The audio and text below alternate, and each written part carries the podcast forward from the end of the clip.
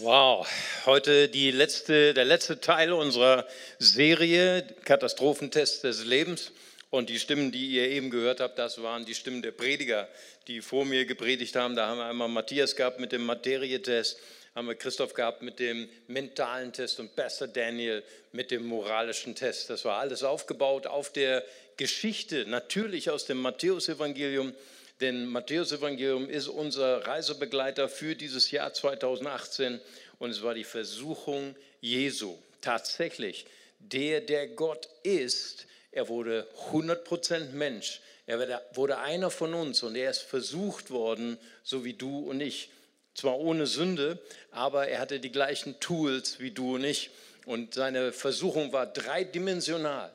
Leiblich, seelisch und spirituell. Und all das hat er nicht überwunden, weil er Gott war, sondern es hat er überwunden, weil er im Gebet war, weil er voll des Heiligen Geistes war und weil er äh, das Wort Gottes dem Feind entgegengeschmettert hat.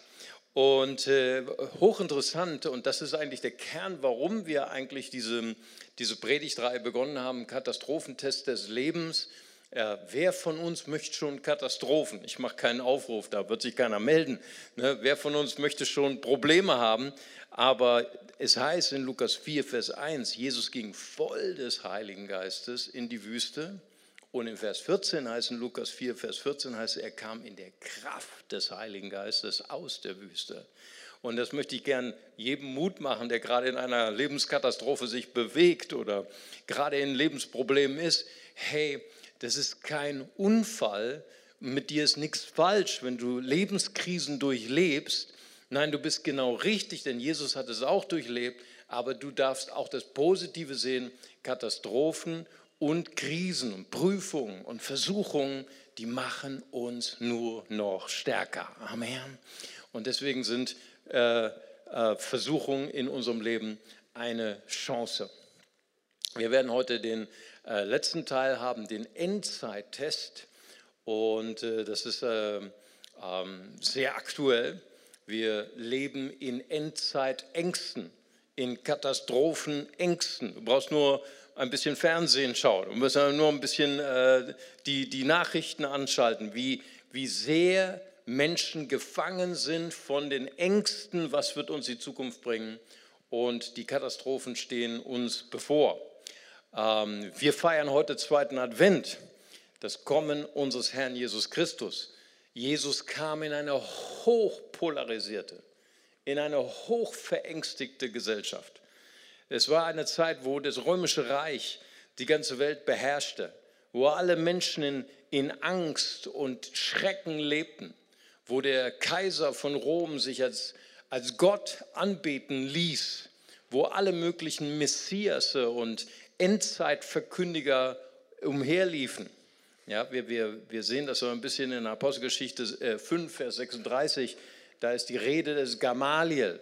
Und Gamaliel zählt auf, wie viele Endzeitpropheten unterwegs waren zur Zeit von Jesus. Er, er ähm, äh, erzählt von Teudas, der aufstand und sagte, ich bin etwas groß und 400 Leute folgten ihm in den Tod.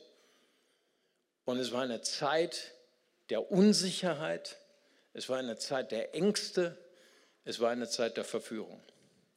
Nun, die Zeiten haben sich irgendwie nicht verwandelt. Denn äh, ich muss sagen, so als Prediger, wir haben ja einen großen Konkurrenten. Unser großer Konkurrent heißt YouTube. Wir haben immer nur 35 Minuten, 45 Minuten, wenn es hochkommt, um euch zu motivieren, zu sagen, hey, das sind Impulse der Wahrheit. Wir möchten auch heute Morgen euch motivieren, zu der Wahrheit zurückzukommen, zu dem Wort Gottes. Aber ich träume von einer Gemeinde, wo wir nicht nur sonntags einen kleinen Impuls bekommen, um zur Wahrheit zu kommen, sondern wo wir ermutigt werden, ein mündiges Leben als Nachfolger Jesu zu führen. Wo wir jeden Tag unsere Qualitätszeit, sei das morgens, mittags, abends, und sagen, wir stellen uns dem Wort Gottes. Wir, wir beten Gott, lass das Wort Gottes mein Leben transformieren. Lass das Wort Gottes mich in den schwierigen Katastrophen, in den schwierigen Krisen und Versuchungen des Lebens, mich zur Wahrheit leiten, zu leiten. Das wäre doch fantastisch, solch eine Gemeinde zu haben. Und deswegen werden wir heute äh, uns sehr stark darauf äh, fokussieren, wie können wir in einer Zeit, die so stark geprägt ist von Ängsten, von Sorgen, von Angst über Katastrophen, wie können wir bestehen? Und wir lesen einen Bibeltext natürlich aus dem Matthäusevangelium. Die letzten Tage in 2018 wird uns Matthäus noch beschäftigen.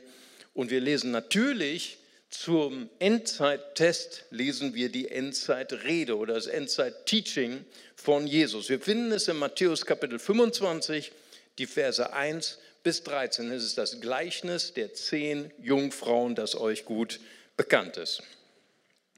Ich lese ab Vers 1. Wenn der Menschensohn kommt, wird es in seinem himmlischen Reich sein wie bei zehn Brautjungfern, die bei einer Hochzeit dem Bräutigam mit ihren Lampen entgegengingen. Fünf von ihnen verhielten sich klug, die anderen waren leichtfertig und dumm. Die klugen Mädchen hatten sich nämlich vorher mit ausreichend Öl für ihre Lampen versorgt. Die anderen fünf dachten überhaupt nicht daran, einen Vorrat an Öl mitzunehmen. Als sich die Ankunft des Bräutigams verzögerte, wurden sie alle müde und schliefen ein. Plötzlich um Mitternacht wurden sie mit dem Ruf geweckt, der Bräutigam kommt, geht und begrüßt ihn. Da sprangen die Mädchen auf und bereiteten ihre Lampen vor. Die fünf, die nicht genügend Öl hatten, baten die anderen, gebt uns etwas von eurem Öl, unsere Lampen gehen aus. Aber die Klugen antworteten, das können wir nicht. Unser Öl reicht gerade für uns selbst. Geht doch zu einem Händler und kauft euch selbst welches. Da gingen sie los. In der Zwischenzeit kam der Bräutigam. Und die Mädchen, die darauf vorbereitet waren, begleiteten ihn in den Festsaal. Dann wurde die Tür verschlossen. Später kamen auch die fünf anderen. Sie standen draußen und riefen, Herr, mach uns doch die Tür auf. Aber er erwiderte, was wollt ihr denn? Ich kenne euch nicht. Deshalb seid wachsam und haltet euch bereit, denn ihr wisst weder an welchem Tag noch zu welchem Zeitpunkt der Menschensohn kommen wird. Wir hatten hier mal eine Predigtreihe gehabt über die Gleichnisse aus dem Matthäusevangelium. Und wir hatten gelernt, dass die Gleichnisse zwei Funktionen hatten. Die Gleichnisse waren gleichzeitig einfach zu verstehen für jedes Kind, weil es ein Bild war aus der Landwirtschaft, aus dem täglichen Leben. Und gleichzeitig war ein Gleichnis ein Rätsel, ein Geheimnis. Als, nicht als ob Gott uns in die Irre führen möchte, sondern eher, weil Gott uns locken möchte in seine Gegenwart.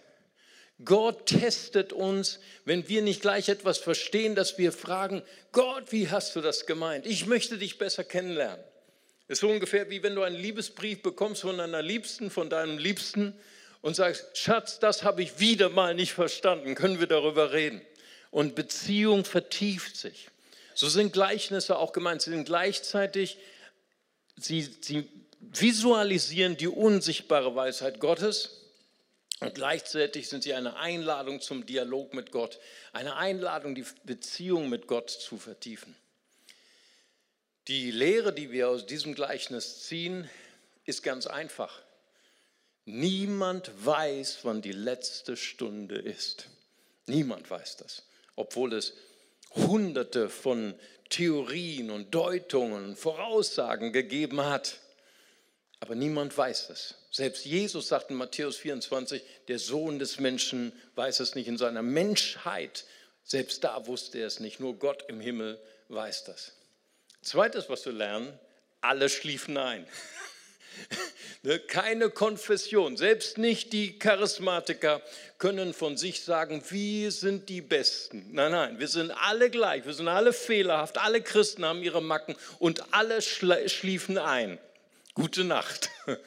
Aber die einen, die fünf Klugen, unterschieden sich von den fünf Törichten, sie waren vorbereitet. Sie hatten sich Öl vorbereitet, sie haben Öl mit sich genommen. Ein Bild für den Heiligen Geist, ein Bild für die Salbung, für den Geist der Wahrheit und der Weisheit.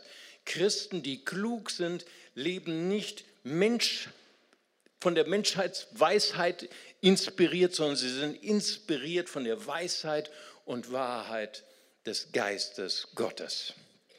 Deswegen der Kerngedanke Nummer eins. Und falls du unsere Predigt verfolgen willst und vielleicht in einer kleinen Gruppe nachbesprechen möchtest, der erste Kerngedanke auf unserem Zettel heißt, in Krisenzeiten brauchen wir das Licht und die Wahrheit des Geistes. Unsere Welt ist geprägt seit vielen, vielen Jahren durch Weltuntergangsängste, nicht nur heute. Seit dem Jahr 33 nach Christus wurden historisch nachweisbar 119 Mal das Ende der Welt vorausgesagt. Die 119 kennt ihr nicht, aber die bekanntesten sind die der Zeugen Jehovas. Dreimal haben die Zeugen Jehovas das Ende der Welt vorausgesagt.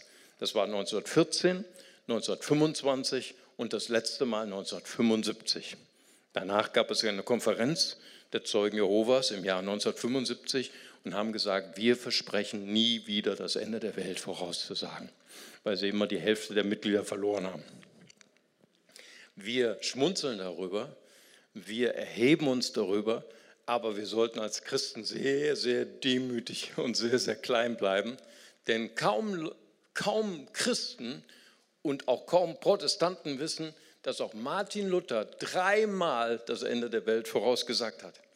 Es war in, in der Atmosphäre der Kirchenspaltung, der Reformation und es war in der Atmosphäre der Türkenkriege, wo die Türken vor der Tür Wiens standen und dann hat er dreimal das Ende der Welt vorausgesagt. 1932, 1532, 1538 und 1541. Nun, du sagst vielleicht, wow, was betrifft mich das? Immer wieder hat die Geschichte gezeigt, dass Weltuntergangsängste, dass Katastrophenängste fatale Auswirkungen hatten auf den Alltag, auf die Entscheidungen von Menschen. Menschen in schiere Angst und Schrecken versetzt haben, in denen sie fatale Entscheidungen getroffen haben. Als im Jahr 999 Papst Silvester für den 31.12.999 den Weltuntergang voraussagte, entstand eine Massenhysterie weltweit. Viele verloren Hab und Gut, wurden ausgeraubt durch Plünderungen. Radikale Christen verlangten die öffentliche Hinrichtung von Hexen und Zaubern. Viele unschuldige Menschen sind in dieser Zeit gestorben wegen einer Weltuntergangsvoraussage, die sich nicht erfüllte. Was für ein Unglück, was für eine Tragik. Nicht nur für die Irrenden, sondern auch für die, die unschuldig umkamen. 1910 löst der periodisch wiederkehrende Halley'sche Komet eine Massenpanik unter Tausenden von Menschen aus. Viele Menschen wählten den Freitod. Sekten brachten Menschenopfer dar, unschuldige Menschen starben. Denn man fürchtete den Einschlag oder den Giftschweif des Kometen und der Tod und Zerstörung bringen würde. Die jüngsten Untergangsvoraussagen kamen von einem Pfingstpastor, von einem Radioprediger, Harold Camping der die Entrückung aller Gläubigen für den 21. Mai 2011, das ist gerade mal sieben Jahre her, und das Ende der Welt für den 21. Oktober 2011 ankündigte. Gläubige, wiedergeborene Christen, geisterfüllte Christen gaben ihren Job auf, kündigten ihre Mietswohnungen, ließen sich scheiden eine Mutter wollte ihre zwei Töchter, kleinen Töchter umbringen und dann sich selber umbringen, was in der letzten Sekunde noch verhindert wurde. Was für tragische Menschenschicksale für eine Voraussage, die sich nicht erfüllte. Ich will hier nur ein bisschen das Gefühl dafür bringen, wie schrecklich Ängste, Weltuntergangsängste Menschen ins Unglück und in eine Tragik stürzen. Die letzte Voraussage war vor sechs Jahren. Der Maya-Kalender endete. Er wurde einfach nicht weitergeschrieben, er endete einfach. Jeder Kalender endet. Mein Kalender endet am, endet am 31.12. Ich habe mir schon einen neuen gekauft. Aber der Maya-Kalender endete am 21. Dezember 2012. Viele Sekten sagten den Weltuntergang auf, voraus. Das friedliche Bauerndorf, ihr seht es auf dem Foto, Bougarach im Südwesten Frankreichs, liegt am Fuße des Pic de Bougarach, dem höchsten Berg dort. Dort versuchten Esoteriker, den Berg zu erklimmen, stürzten sich in die Tiefe und hofften im Luftstrudel von einem Alien-Raumschiff entrückt zu werden, auf einen anderen Planeten. Alle starben. Wie tragisch, wie tragisch. Der Kerngedenke hier ist, ohne die Orientierung des Geistes, ohne das Öl, was die fünf klugen Jungfrauen hatten, ohne den Geist der Wahrheit sind wir orientierungslos, sind wir kopflos in Krisenzeiten. Was sagt eigentlich die Bibel? Die Bibel ist randvoll mit Untergangsvoraussagen. Und ich habe euch mal ein Foto mitgebracht. Vielleicht können wir mal diese kleine Grafik sehen. Genau, da haben wir sie. Und in eurem Zettel haben wir noch äh, einige Bibelstellen, die die wichtigsten Stationen auf der Voraussage des Weltuntergangs der Bibel kennzeichnen. Nun, wir haben ganz, ganz links haben wir das erste Kommen Christi. Jesus kommt als Retter dieser Welt, er stirbt, er steht von den Toten auf, er wird in den Himmel entrückt. Seitdem haben wir Endzeit. Wir haben schon über 2000 Jahre Endzeit. Das ist die Zeit der Kirchengeschichte. Das Kommen Christi wird laut Bibel vorausgesagt durch den Beginn der großen Trübsal. Die große Trübsal wird alle Kriegskatastrophen, alle Hungerskatastrophen, alle Gesundheitskatastrophen oder Naturkatastrophen, die wir bisher gehabt haben, weit, weit übertreffen. Durch diese große Trübsal gehen wir und am Ende wird der Herr das zweite Mal wiederkommen. Aber nicht als leidender Knecht, sondern als der herrschende Meschiach.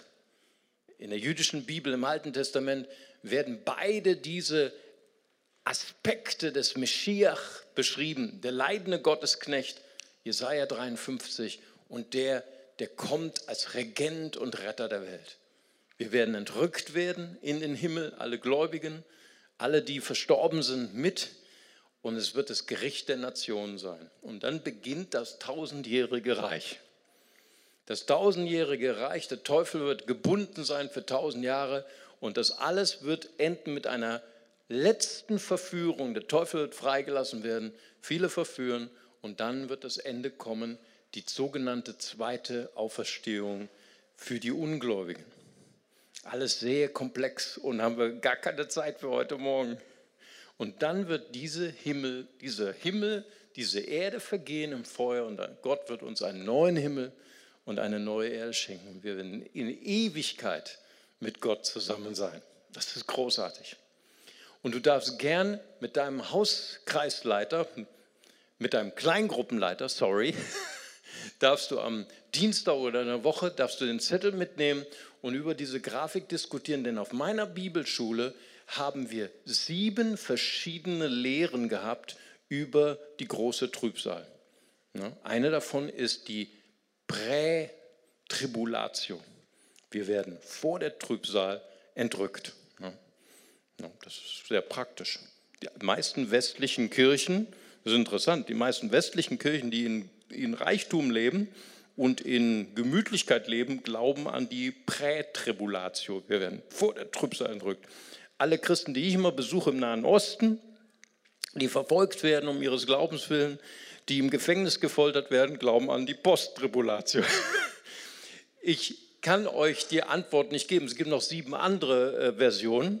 Ihr könnt gern euch streiten in eurer Kleingruppe, euer armer Kleingruppenleiter. Und äh, ich gebe euch nur einen Kerngedanken mit. Ein guter Trainer bereitet seine Schüler auf Krisenzeiten vor.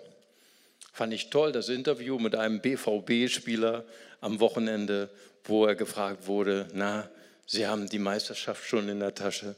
Sagt er ganz demütig, wir haben erst 14 Spiele und wir müssen das Schlimmste noch schaffen, obwohl sie Bayern schon hinter sich haben. Hammer, hat mir gefallen. Ein guter Trainer bereitet seine Schüler auf Krisenzeiten vor. Unsere Aufgabe ist es, vorbereitet zu sein. Nun, wie gehen eigentlich Nachfolger Jesu, wie gehen Gläubige eigentlich um mit Weltuntergangsängsten, mit dem Katastrophentest des Lebens, wenn wir immer wieder auch konfrontiert werden mit der Furcht, die in dieser Welt herrscht. Wenn wir Matthäus 24 einmal lesen, vielleicht auch heute Nachmittag nochmal zu Hause als Hausaufgabe, hast du eine der klarsten, eine der eindeutigsten Voraussagen von Jesus über die letzte Zeit. Es ist eigentlich mein Lieblingskapitel, wenn es um Endzeit geht. Und dieses Kapitel ist schon ziemlich klar, ziemlich menschlich gesehen deprimierend. Jesus serviert uns das ganze Programm, die ganze schreckliche Realität von dem, was auf uns zukommt. Falsche Propheten, falsche Christusse, Vers 5 und 11. Kriege und Kriegsgerüchte, Vers 6. Hungersnöte, Erdbeben, Vers 7. Verfolgung, Verrat durch die eigenen Gläubigen. Die Liebe der meisten Christen wird erkalten. Der Gräuel der Verwüstung, der Antichrist wird herrschen und es kommt die große Bedrängnis, die Trübsal. Das ist deprimierend.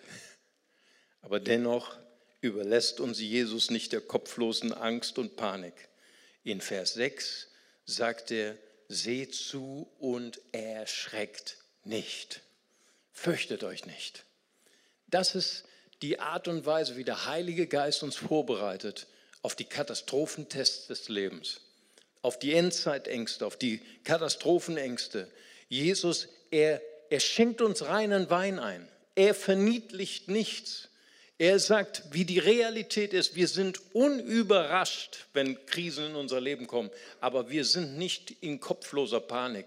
Wir sind ermutigt, weil wir sind in der Hand unseres größten Partners, Jesus, der König der Könige, der Herr aller Herren. Er regiert in meinem Leben. Amen. Deswegen brauche ich mich nicht zu fürchten. Deswegen brauche ich keine Angst zu haben, weil unser Herr Jesus Christus ist bei uns alle Zeit, nicht nur in unseren Ups, sondern auch in unseren Downs. 2. Timotheus 1, Vers 7 Dort ist der Zuspruch, denn Gott hat uns nicht einen Geist der Furchtsamkeit gegeben, sondern der Kraft, der Liebe und der Selbstbeherrschung. Wir sind diese fünf klugen Jungfrauen. Wir haben das Öl dabei, diesen guten Heiligen Geist, den Geist der Kraft, den Geist der Liebe und den Geist der Selbstbeherrschung. Johannes 16, 33 da sagt Jesus zu seinen Jüngern, dies habe ich zu euch geredet, damit ihr in mir Frieden habt. In der Welt habt ihr Bedrängnis, aber seid guten Mutes, ich habe die Welt überwunden. Hier geht es nicht um den Frieden weltlicher Natur. Wenn doch mein Nachbar netter wäre zu mir, wenn doch meine Umstände anders wären, dann hätte ich Frieden. Möge doch dieser Tag endlich kommen. Aber der Frieden, den Gott gibt, ist anderer Natur. Ist dieser Frieden, der mitten in, in den Chaosumständen, mitten, wo dein Nachbar dir Kopfschmerzen bereitet, hast du Frieden von Gott. Amen. Das ist der Friede, der nicht von uns kommt, das ist der Friede, der von Gott kommt. Gottes Friede herrscht mitten in unseren Krisen. Gott schenkt uns einen Geist der Ausdauer statt der Lieblosigkeit. Jesus kündigt an, ja, viele Gläubige werden in ihrer Liebe erkalten. Viele Gläubige werden das, das Gesetz nicht mehr befolgen, werden der Gesetzlosigkeit ähm, verfallen. Aber wir haben einen anderen Geist. Wir haben den Heiligen Geist. Wir haben den Geist der Ausdauer, wo wir voller Liebe sind. Freitag war ich wieder im Bonner Loch zur Zeit des Salats, zur Zeit des muslimischen Gebets. Und zwei Syrer begegneten mir und ich habe dann sie begrüßt und sie sagten, Assalamu alaikum Mario, wir kennen dich schon von YouTube. natürlich die beste Intro, nicht wahr? Und dann sagte ich, ich kenne fast alle ihre Videos. Und äh, wir haben ein Video mit einem äh, Salafisten und mir äh, auf de, im Theaterplatz. Und er sagte, ich habe dieses Video gesehen und seitdem schaue ich nicht mehr die Videos von den Salafisten, weil die haben keinen Respekt, aber sie haben Respekt. Sie haben Liebe zu den Muslimen. Ich bin zwar immer noch Muslim, sie können mich immer noch nicht bekehren, aber ich gucke nur ihre Videos. Schau mal, äh, Liebe und Respekt sind die stärkste Waffe, die wir haben. Weißt du, wir, wir versuchen manchmal als Christen Argumente zu gewinnen. Wir versuchen manchmal Diskussionen zu gewinnen. Aber wir sind nicht berufen, Diskussionen zu gewinnen. Wir sind berufen, Herzen zu gewinnen. Und unsere stärkste Waffe ist der Geist der Liebe. Amen. Die fünf Jungfrauen, sie hatten das Öl dabei. Und ich möchte dich ermutigen heute, dass du geistorientiert lebst, dass du dich täglich erfüllen lässt mit diesem Geist der Liebe mit diesem Geist der Vaterschaft, der kommt von unserem Vater im Himmel. Ja, ich weiß, es ist eine lieblose Zeit, in der wir leben. Ja, ich weiß, die Liebe wird immer kälter, vielleicht auch in manchen Gemeinden, kann ja sein. Aber wir sind, wir gehören zu den fünf Jungfrauen, die gesagt haben, ich möchte nicht menschenorientiert leben, ich orientiere mich nicht an meinen Umständen, ich orientiere mich an den Heiligen Geist. Amen. Drittens, wir sind erfüllt mit einem Geist der scharfen Unterscheidung statt Kopflosigkeit. Ja, wir leben in einer Zeit vieler falscher Lehren, viele Irritationen in YouTube und was noch immer. Ja, und da sind auch viele Verführer unterwegs. Und ja, wir sind auch nüchtern. Heute vor 80, nicht heute, aber in diesem Jahr vor 80 Jahren 1938 hatten die deutschen Christen hatten eine große Generalversammlung im Berliner Sportpalast. Und dort haben sie proklamiert, dass das Alte Testament, das jüdische Testament nicht mehr zur Bibel gehört. Dass Jesus ein Arier war, ein Sohn eines römischen äh, Soldaten, Pandera. Sie haben gesagt, wir müssen eine Umkehr haben, das Christentum muss eine Umkehr haben zu dem wahren Christentum unter dem Führer von Adolf Hitler. Evangelische Christen. Wir wissen, Christen sind verführbar. Und wir, wir maßen uns auch kein Urteil an. Wir sagen nicht, wir sind besser als die Christen im Dritten Reich. Wir wissen, wir sind schwach. Wir sind begrenzt. Wir sind auch fehlerhaft, aber wir gehören zu den fünf Jungfrauen. Wir leben heilig geistorientiert. Denn der Heilige Geist führt uns in alle Wahrheit. Amen. Und er gibt uns diese Unterscheidung, diese sanfte Stimme, diese, diese feine Unterscheidung, wo wir spüren, hier ist jemand, da solltest du dich fernhalten. Hier ist eine Lehre, da solltest du dich fernhalten. Ich halte mich an Gottes Wort. Ich halte mich an Jesus Christus, so wie, die, so wie Petrus sagte zu Jesus, Wohin sollten wir gehen, Herr? Nur du hast Worte des ewigen Lebens. Wir haben geglaubt und erkannt, du bist der Heilige Gottes. Amen. Jesus ist unser Navigator. Wir sind erfüllt mit einem Geist der Unterscheidung. Nummer vier. Nachfolger Jesu in engsten der Endzeit, in Ängsten der Katastrophe sind erfüllt mit einem Geist der Vision. Trotz aller Bedrängnisse, trotz aller Katastrophen, wir sind erfüllt mit positiven, mit lebendiger Vision. Die besten Tage kommen noch. Amen. Ich war letztens zusammen mit Kleingruppenleitern und äh, wir haben gerade in Köln haben wir eine frische Kleingruppe gegründet und die Leiterin, ihr Asyl ist abgelehnt worden. Sie hat gesagt, eigentlich hätte ich, hätte ich Grund, deprimiert zu sein. Eigentlich hätte ich Grund, alle Hoffnung wegzuschmeißen. Aber ich weiß, Jesus ist bei mir, selbst in meinen finstersten Tagen. Und ich kann durch Gottes Gnade, kann ich anderen Menschen Hilfe geben. Unser The Thema war beim letzten Mentoring Seelsorge. Und da hat sie gesagt, Mario, ich, ich kann keine Seelsorge, ich habe nur eine Seelsorge. Wenn die Leute zu mir kommen und sagen, wir sind so deprimiert, wir haben eine Abschiebung, wir haben unser Asyl, äh, wurde abgelehnt, dann sagt sie, schau auf mich. Ich habe auch mein Asyl nicht bekommen, aber ich weiß, Jesus ist bei mir. Das ist die einzige Art der Seelsorge, die ich kenne. Ich habe so einen Respekt, in dieser Kirche leben zu dürfen. Ich habe so einen Respekt vor unseren Geschwistern, vor unseren internationalen Geschwistern, die in ihrem jungen Leben mit Christus Jesus folgen und ihm vertrauen in den tiefsten Stunden. Jesus, du bist bei mir. Weißt du, es gibt diesen wunderbaren Spruch, den man Martin Luther zugedenkt selbst wenn ich wüsste, dass morgen die Welt untergeht, ich würde heute noch ein Apfelbäumchen pflanzen. Luther hat es nicht gesagt, aber er hätte es bestimmt gesagt. Dieser Spruch kommt aus dem Oktober 1944. Ein protestantischer Pfarrer hat das gesagt in der äh, sächsischen Kirche.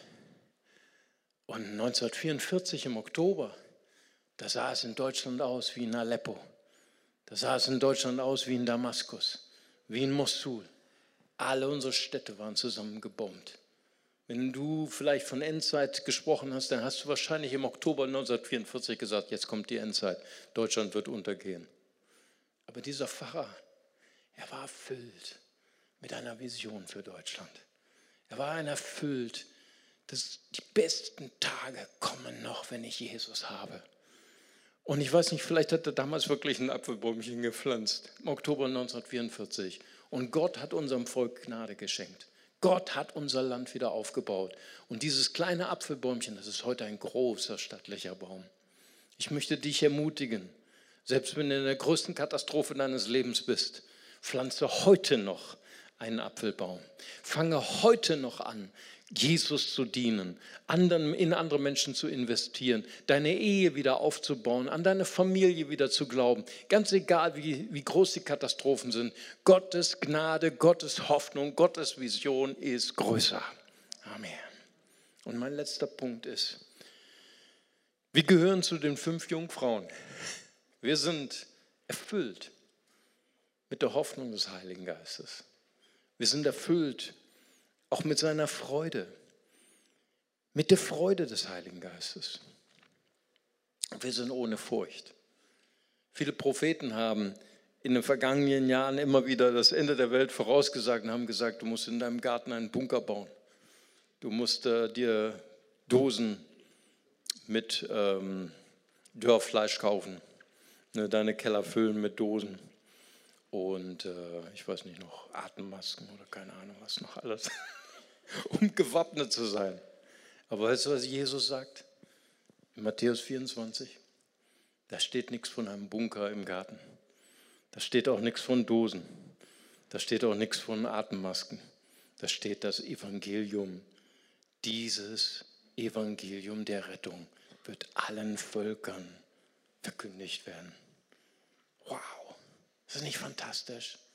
Weißt du, wir als Gemeinschaft, wir als Kirche, selbst in den finstersten Zeiten, wir sind voller Freude.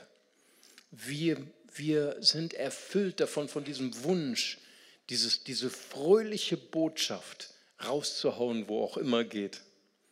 Ich habe zum Schluss noch ein Foto mitgebracht, wo ich einfach diesen Geist dieser Freude, diesen Geist dieser, Aktivität, diese heiligen Aktivität zu zeigen. Das sind die, die Feuerwehrleute von 9-11.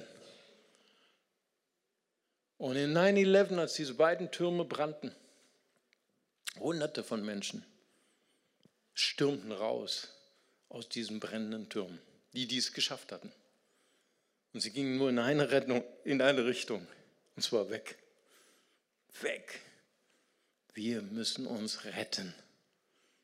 Und dann gab es hunderte von Menschen, so wie diese, die liefen in genau die entgegengesetzte Richtung, in die Türme rein, in die brennenden Türme rein, um die Behinderten zu retten, um die Verletzten zu retten, um die zu retten, die nicht mehr selber gehen konnten und haben sie rausgetragen, so wie den Mann da. Ist nicht großartig? An diesem Tag starben dort in 9-11 411 Helfer, 343 Feuerwehrleute, 60 Polizisten und 8 Sanitäter. Großartige Männer. Sie waren erfüllt mit diesem Ethos, mit, mit diesem Berufsethos. Wir sind dazu geboren, zu retten. Das ist nicht großartig. Es ist nicht toll, wenn wir zusammen träumen von einer Kirche, die nicht für sich selbst lebt, von einer Kirche, die erfüllt ist von diesem Heiligen Geist, die wie diese fünf Jungfrauen dieses Öl dabei haben und sagen, wow, ganz egal wie finster die Stunde ist, wir haben die fröhlichste Botschaft, die es gibt. Und wir bringen sie zu denen, die nicht diese Hoffnung haben. Wir bringen sie zu denen, die leiden. Wir bringen sie zu denen, die nicht allein zu Jesus kommen können. Und wir tragen sie zu Jesus. Lass uns gemeinsam beten. Vater, ich möchte dir von ganzem Herzen danken für diesen Morgen. Danke für die Präsenz deines Heiligen Geistes. Danke, dass es nicht um uns geht.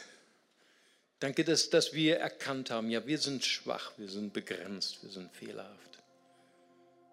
Aber wir danken dir so sehr für das Öl des Heiligen Geistes. Wir danken dir für das Vorbild dieser fünf Jungfrauen, die gesagt haben, wir bereiten uns vor für Zeiten der Krise. Wir leben nicht mehr orientiert an unserer eigenen Weisheit.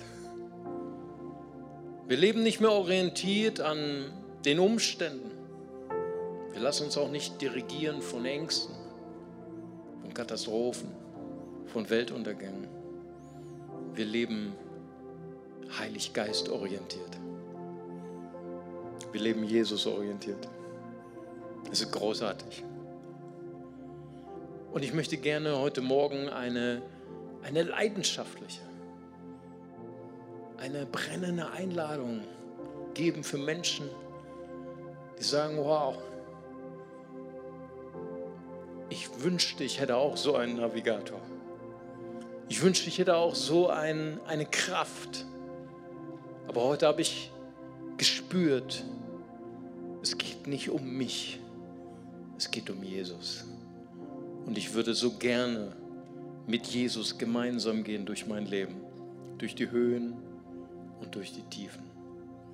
Und wenn Sie heute hier sind und sagen, ich möchte so gerne eine Freundin, ein Freund von Jesus werden, ich erkläre Ihnen ganz kurz das Evangelium. Es ist so kinderleicht.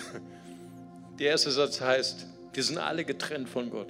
Wir können nichts tun, um unsere Schuld, die uns trennt von Gott, zu korrigieren, wieder gut zu machen. Das ist ziemlich negativ. Aber der zweite Satz ist umso schöner. In Johannes 3, Vers 16 heißt es, so sehr hat Gott die Welt geliebt, dass er seinen eingeborenen Sohn gab. Jeder, der an ihn glaubt, geht nicht verloren, sondern hat ewiges Leben. Und wenn Sie heute hier sind und sagen, ich muss diese Entscheidung heute treffen, ich möchte gern Jesus einladen in mein Herz, ihn bitten, mir meine Schuld zu vergeben, ihn bitten, mein Herr und Navigator zu sein, dann lade ich Sie einfach ein, so wie ich, kurz Ihre Hand auszustrecken, an Gott ein Zeichen zu geben. Zu sagen, Gott, hier bin ich, heute Morgen. Ich gebe dir mein Herz, ich gebe dir mein Leben. Danke, Jesus. Danke, Jesus. Jemand hier ist und Sie möchten diese Entscheidung treffen, lade ich Sie einfach ein, kurz Ihre Hand zu heben. Ich würde gern für Sie beten. Danke, Jesus. Danke.